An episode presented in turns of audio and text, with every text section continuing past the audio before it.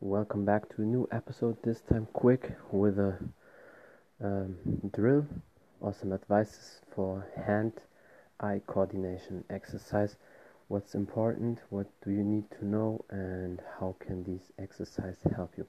Well, first of all, you should train your reflexes, your movements, um, head movement, um, sliding um, out, moving away, slipping under, dodging, whatever you want to call it you should um, train and learn that uh, first. That will help you definitely a lot. Um, yeah, to build reflexes and speed, and that also um, teaches your eye how to react to certain situations and adapt.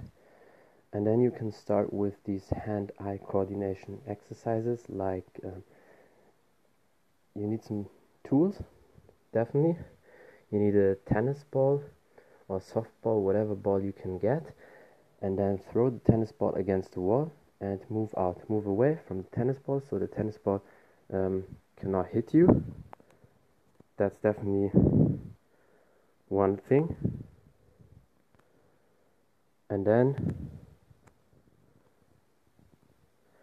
and then um, use the tennis ball, let it in your hand and throw the tennis ball straight and you need to catch the tennis ball immediately.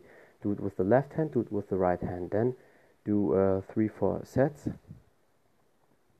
And then another exercise with the tennis ball you throw the tennis ball downstairs. So when you have the tennis ball at head height just uh, drop it and then catch it before it touches the ground.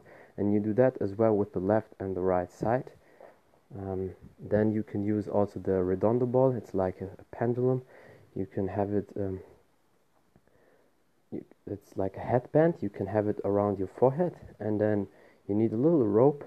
Do it. Uh, put it. Uh, wrap it around the tennis ball, and then you can punch it. You can punch the tennis ball. Maybe you saw some people doing it on YouTube or in your gym, and then try to catch it and try to punch immediately the tennis ball in different scenarios, different. Um, situations, sometimes left hand, right hand, hooks, uppercuts. You can also try elbows, you can also try it with a kick, and that will definitely help your hand eye coordination immediately. Um, just do it on a regular basis, every week, several days, and you will see you will definitely improve a lot. So that's it um, for today. Thank you so much for listening, for tuning in, and I hope you liked that episode if you want more episodes like that just let me know. And until next time um, yeah share the podcast as well as always in your stories. And thank you so much again. Until next time